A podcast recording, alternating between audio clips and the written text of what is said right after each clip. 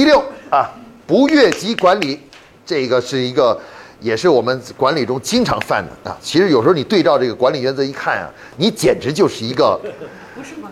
你根本就不是一个管理者，因为几乎没有一条你是具备的，知道吧？十有八九的。什么叫越级管理呢？就按照我们的管理层级来说，你直接发布的命令的，或者是直接呃下达命令的，应该是你的直接下属。如果你是师长，你的直接下属是应该是团长，对吧？如果你团长，你的直接下属应该是营长，对不对？是吧？但是我们现在出现的情况就是什么呢？经常是一个师长，经常呢直接去指挥下面的某一个连长，你知道吧？告诉连长你怎么干，知道吧？这连长说：“哎，你你赶快去干什么？你赶快去怎么样怎么样？你知道吧？一个师长就是跳过了中间的团长、营长，全部跳过，直接指挥连长，跟连长说怎么做。那最后的结果就是什么呢？搞得中间这团长和营长全傻了，你知道吧？这俩人可能从头到尾都不知道这个事儿，你知道吧？他们突然后来说：哎，你们连怎么干这个事儿了？他说师长下的命令，你知道吧？那如果你是团长，你是营长，你会怎么样？你的连有一个连，某一个师师长指挥他干别的什么事儿去了，还有一个连军长指挥去干另外一件事儿去了，对吧？你最后会怎么做？你说那还要我干嘛呢？啊，等于是说我都没用了，对不对？那我就不管了呗，反正每次就是我还我什么都不知道，你们就把我就跳过，我直接告诉他干啥了，你知道吧？但是我们在日常工作中啊，这种情况经常发生，啊，我们以各种理由，以事情比较紧急。就直接下命令，那什么，就跑到那个，直接跑到那个人办公室里说：“啊，我跟你说啊，你这个事怎么怎么怎么样，赶快给我做一个什么事儿，你知道吧？”啊，就跳过了好几个级别，直接到那个事儿，因为你觉得这个事儿很着急什么之类的，对吧？啊，但你要知道，如果你经常这样做的话，你破坏了什么呢？组织的秩序，你知道吧？你老是跳过几个层级来进行这样这样去弄的话，导致中中间这些管理层级都不知如何是好了，啊，而且有的时候他们会有样学样。你不是可以跳过来指挥连长吗？他这个团长就可以跳下跳过去指挥排长，你知道吧？就指挥排长，最后这整个组织就乱成一锅粥了。大家都这么干的，因为大家觉得没事了，我都可以跳过去了啊！各个组组组织层级开始混乱了，啊，这个东西怎么办呢？该不该管呢？我现在安排这个连去做这个事儿，可是团师长突然下命令让这个连去干这个事儿，那那我怎么办呢？对不对？所以说。越级管理是破坏管理秩序的最重要、最严、最厉害的一个做法。你想把这个公司的管理破坏了吗？最好的办法就是越级管理，全越级，就都是跳级别，级别都跳来跳去的，然后最后搞得全公司的管理者都乱成一锅粥，因为大家都不知道自己这个能不能管，该不该管，你知道吧？对吧？到底听谁的？然后最重要是下面人更要命，那个连长才傻了呢，你知道吧？一会儿是师长来找他，一会儿是团长来找他，一会儿是营长来找他，然后他自己不知道该听谁的，你知道吧？这就是什么呢？导致组织严重的混乱，你知道吗？严重的混乱。所以我们要做的事情什么？就是严应该呢，慢慢的严就要求自己，杜绝越级管理，你知道吧？当你比如你想走出自己的办公室，到另外一个下级某某下级的下级的办公室的时候，就是你要给自个儿敲响一个警钟：no no no no no，不可以。你应该正确的顺序是先把他的。上级找过来，知道吧？如果上级不在办公室，打电话，打电话那个不行，发短信，知道吧？发短信跟他说这个事儿，你知道吧？啊，如果他跟他商量了一下，说这个呃，这个比如说他在外地，现在没法处理这个事儿，你知道吧？这个但是又很紧急，那怎么办呢？你会跟他说，你先打电话跟他知会一下他，然后让他到我这办公室，我来安排这个事儿，知道吧？哎，那个下级听到的是什么呢？他不是直接从师长那听到的，他是先从他的直接上级，我这个连长从我营长那儿得到。一个消息说，呃呃，有个事儿要那什么，但是呢，营长现在外那什么说，他说这个这个事儿呢，我跟师长商量了，由师长直接布布置给你，这就对了，这就符合了管理的顺序了，你知道吧？虽然也是信息也是这样传达的，但是至少是经历了营长知会了营长，让营长知道了，知道说，哎，有这么一件事儿，然后呢，最后最后这个事儿就是正正常的发生。啊这个呢，就是我们说的叫做不越级管理啊，这个是太容易出，很广泛的，尤其是小企业，因为小企业呢，它开始起起步的时候人很少，所以基本上都是都是老板就是一会儿跟这个说，跟那个说，跟那个说，就就算设计了什么部门，他也基基本上无所谓啊。想起哪件事儿，直接就跑那个部门里面跟某一个具体的人说，你怎么怎么干，你怎么回事，你遇到什么问题了等等，就会这样的，你知道吧？啊，这样。然后下面人呢也也都慢慢养成习惯，就是反正只要是大大老板来说，甭管甭管怎么样，只要说了就就就得听，你知道吧？就得听，你知道吧？啊。但是呢，你要知道，在现代的真正的正规的组织，包括正规像军队里面，师长你去跟命令一个士兵的时候，士兵往往是不动的。你跟他讲也没用，士兵在看着你不动。他的他他听命的只有一个人，就是他的直接上级，你知道吧？啊，只有他的直接上级跟他说要做这事儿，他才要做。你你就是即使师长来做，他也不敢做。其实我们急只是我们的一种感受，你知道吧？其实从某种意义上，按照流程来做事情啊，它是最稳妥。最快速，而且最不容易返工的，最不容易出错的。相反呢，就是说我们我们跳过很多步骤，你知道吗？有的时候我们因为着急就喜欢跳步嘛，就跳过中间的原来说好的很多步骤，啊，直接就走到最后一步去这样来做，你知道吧？我们会认为这样快，但实际上在实践中啊，大多数事情这样是反而是最容易出问题的，啊，经常是因为跳了几个关键性的步骤，最后你到时候你回去的时候，你你你发现你还得最后返工，又得把那个东西再走一遍，你知道吧？对吧？确实，而且它到对未来带来的问题就更大，对未来组织这个问题的大。你这种老是这么搞的话，最后整个组织就混乱了。就是我们到底正确的工作是什么呢？正确的工作方式是什么呢？是按照我们既定流程来做，还是说只要有一点什么特殊，我们就立刻把所有的流程都否否定掉？你知道吧？但是越级管理是非常不好的一个管理的一个习惯，你知道吗？这个一定要杜绝啊！大家要自己自觉的去克服这个，就是越级管理这种冲动，你知道吗？这种冲动啊。好，原则七啊。不随便发布政令，啊，什么叫做随部门发布政令呢？就是公司的这个所谓的政令呢，主要指的是什么呢？是关于公司的各种规定，啊，就是规定，哎，各种规定啊，比如财务规定、人力资源规定、考勤规定等等，有一些规定嘛，对不对？刚才我们讲了，规定这个东西啊，是很很重要的，而且很刚的，而且是要一定要注意，不能乱说的，因为说的就是给自个儿挖坑，对不对？那既然如此的话呢，你就不能够随便发布政令。看，但是有些老板就这种，就这种土皇帝的这种风格特别那什么，经常在一个会上就说：“从今天开始啊，我规定，这这就是他的开场白，就是从今天开始，我规定或者我宣布，你知道吧？我宣布啊，他觉得很有威风，你知道吧？觉得啊，你看我多厉害，我老板只有老从今天开始，我宣布啊。”呃，咱们怎么怎么样？然后是以后再一再出这种情况怎么处理？怎么对不对啊？这就叫什么呢？这就叫做随意发布政令，你知道吧？这是很严，有的时候他说的一个东西是一个很严肃的东西，你知道吧？就是很重要的一个规定，你知道吧？这种规定是要经过深思熟虑，你知道吧？然后把它的文字啊推敲啊，要推敲的很严谨，然后才能够去发布出去的。但是他经常会通过口头方式发布，这很容易犯错误的，因为经经常是你说了，等呃到会下一想。又发现这个语言讲的有漏洞，有些缺漏洞，然后你又得补这个漏洞，你知道吧？你本来改一次就已经够可以的了，然后你又改自己刚才刚才说的东西，你又在改这个说法，你知道吧？员工就对你这个人呢就没不靠谱了，就觉得你这人不靠谱，满嘴跑火车，你知道吧？就满嘴跑火车，经常是这样的。所以说呢，我们就要求大家呢，所有的这个关于规定层级以上的东西，都要按照正式流程来发布。啊，不允许在任何会议上或任何其他场合说，从今天开始我规定，我宣布怎样，你知道吧？这是不允许的，这是极极端错误的这种管理行为，你知道吧？啊，不允许出现这种情况啊！任何口头式的、跳跃流程式的发布任何规定、任何那什么都是不不不不行的，你知道吧？啊，比如说我们现在呃一个要想这个呃调换给一个员工调换位置的话。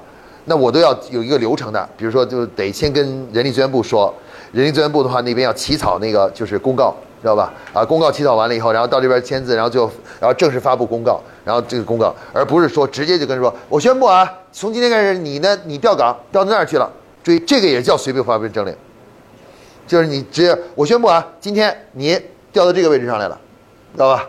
你你你来担任这个，然后那个谁你去到那个做那个去了。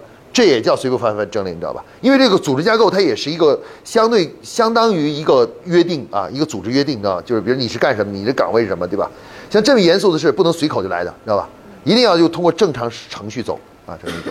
这个就是这个意思啊。好，原则八啊，不倡导个人主义啊，就是管理者的一个重要的一个原则，就是不让。什么叫不倡导个人主义呢？就是我们要在对团队，因为我们管理的是一个团队，你知道吗？一个团队。那团队里面最重要一点就是什么呢？我们不能允许任何一个人凌驾在整个组织团队上。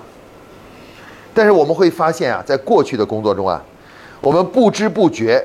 就自己亲手扶植了一些所谓的诸侯，或者叫做个人主义的英雄，你知道吧？就是我们可能开会说，你看，呃，我们咱们公司啊，真的全得靠这谁？看今天你看他一个人就拿了多少多少业务，你知道吗？这这这这个就全得靠他，你知道吧？你注意这样的说法就已经不是符合管理的原则了。你在不知不觉中在倡导着个人英雄主义，你知道吧？这是和我们的整个管理的原则是极端违背的，因为我们现在现代企业的整个工作，不管是任何一类的工作，其实都是以团队为核心的。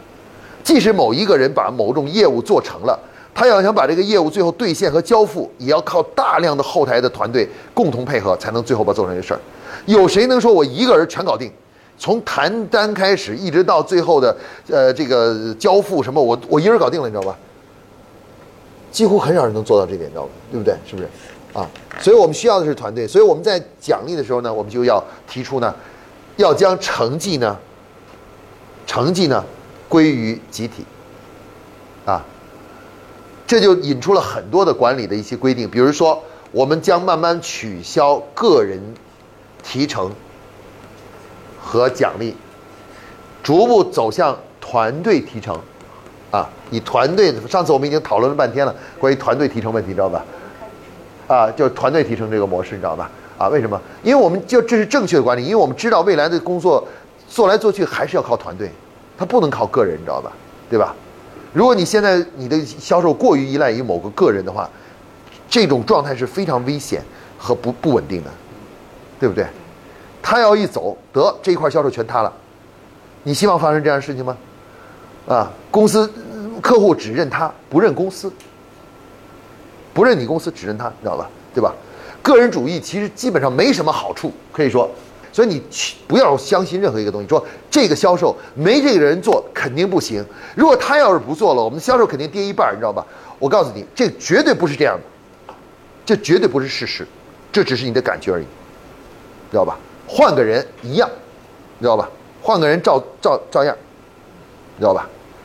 现在这个社会就是这样的，没有人，没有什么真正的英雄。所以，我们在这管理中的一定要一点就是什么呢？我们永远不要承认说这个部门的工作或这件事儿全都靠你，你知道吧？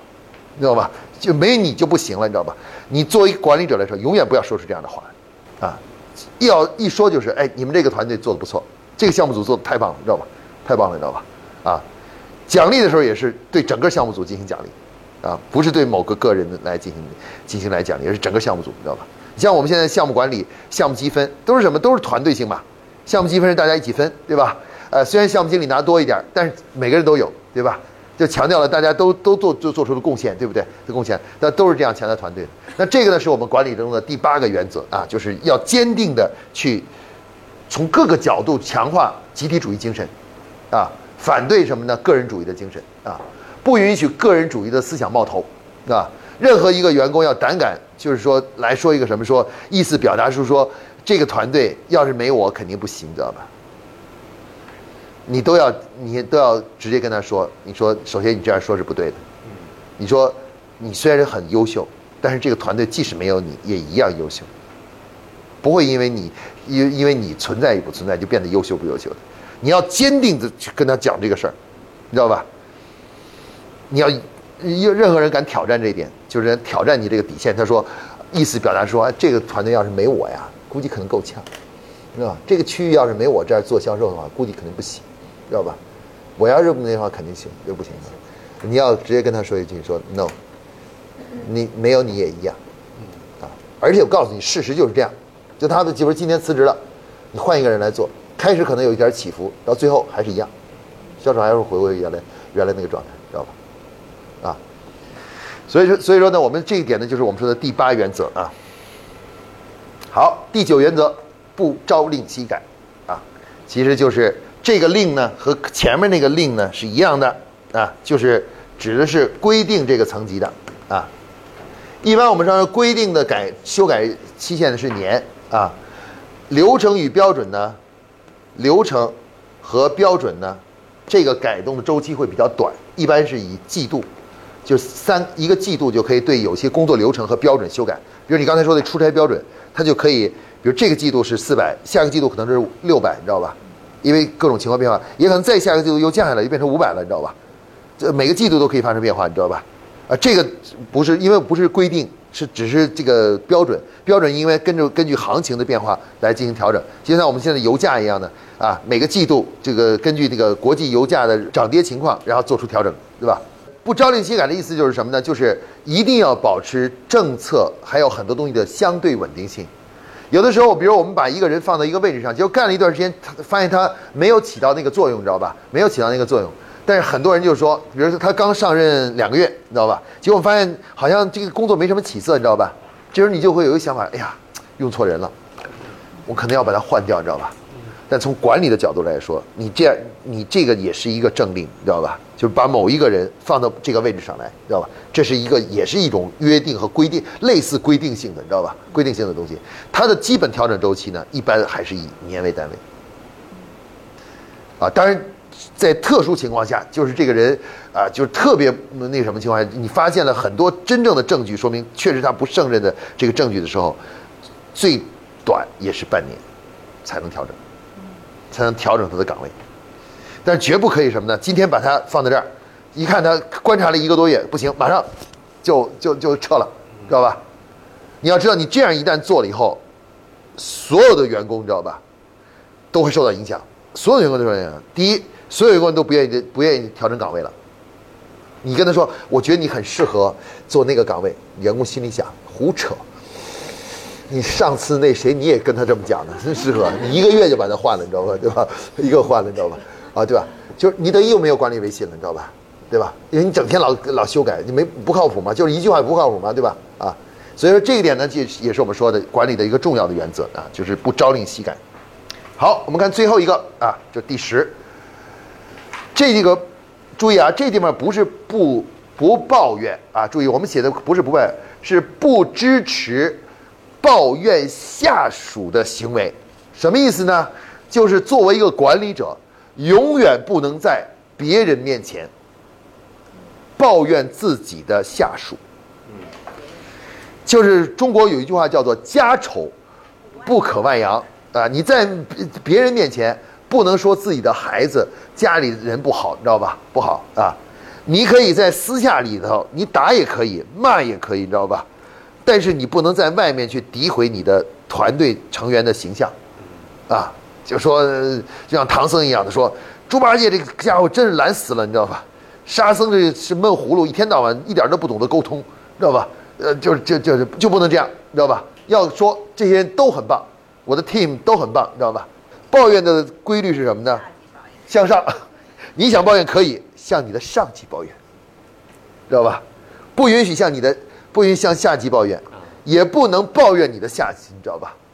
啊，你要永远说我的下级是很优秀的，他们正在成长过程中啊，他们没问题啊，他们只要需要时间，你知道吧？对吧？这是正确的，但绝对不能当着别人面说这我这个团队啊，一群这一群笨蛋。我觉得哎，这我们这我这个团队现在最重要就是素质不行。我经常听到的一句话就是，我这个部门里这个团人员啊，素质不行啊啊，经常会抱怨一个新员工刚加入公司以后，哎，最近新招这个人啊不行，我觉得这个人不行，能力不行，素质不行，你知道吧？哎，我觉得这个人不行，这个这个人没不不能用，用没没用，你知道吧？这些都是不符合管理的原则的，就是错误管理的。当你我听到这样的话，我都是会甚至会认为这个人就不是个管真正的管理者，你知道吧？这人有问题啊，就是他自己有问题。啊，他一见到一个人说，还还接触了一个月，就说，哎，这个我觉得这次新招的人不行，你知道吧？呃，那不行，我觉得他不可以，你知道吧？当你说出这种话的时候，其实就说明你已经不适合做管理工作了，你知道吧？啊，真正的管理工作是什么呢？就是永远是，呃，要么夸他，实在不行的话，他直接就解雇。嗯，就对下属的特点就是，要么你就帮他，要么你帮他夸他，知道吧？批评他都可以。要么你就解雇他，对吧？但你不能在你又不解雇他，你又在别人面前拼命说他坏话，说他是个笨蛋，你知道吧？这这是绝对不允许的啊！这是管理的一个大忌，你知道吧？啊，你你要知道，如果你胆敢这样做的话，没有人会愿意做你的下属，你知道吗？如果你的下属知道你在别人面前诋毁了他们，你知道吧？就说他们是很差什么之类的，我跟你说，只要他要一旦把这传播出去以后，所有人都不愿意当，不愿意做你的下属，你知道吗？谁都觉得你你这个人不值得去跟就是跟随，你知道吧？不值得跟随，所以这个呢是一个非常重要的。我们要做的事情就是，要么帮助他们，通过批评表扬啊，像我刚才说的辅辅导教练，你知道吧？去帮助他们；要么就觉得他不合适就给他调岗；要么就干脆开除也可以，你知道吧？开除可以，但是唯一不能做的就是当着别人去诋毁他们的形象，啊，破坏他们的品牌形象，你知道吧？啊，把他们都都说成是笨蛋，然后这个整个部门之所以还能运作，就是因为有你，有因为我在这个部门还能运作。要是没我的话，这个这群笨蛋肯定什么也干不了，你知道吧？啊，这就是这绝对不能是这样的啊。好，这个呢就是我们给大家介绍的这个呃管理的十大原则啊，十大原则啊。这十大原则呢是我们在做管理工作中呢，要成为一个优合格的管理者呢，要每天都要去自我去进行反省的。啊，你要问问自己，今天我又违反了管理原则的哪条啊？你有没有越级管理？你今天有没有又开始抓专业放习惯？不管员工的习惯，又跟他做专家，今天又当了一天专家，你知道吧？是吧？又又解决了很多具体的技术问题，你知道吧？你有没有这样干？你知道吧？如果你你坚持不断这样的反省的话，哎，你就会发现，你就会像那个真正的合格的管理者呢，越一天一天的在靠近，你知道吧？啊，其实有时候你做错不怕。就怕你不自省，你明明做错了，你还感觉很很好很好，你知道吧？很爽，那就麻烦了，那你就会越越来越远，距一个合格的管理者越来越远。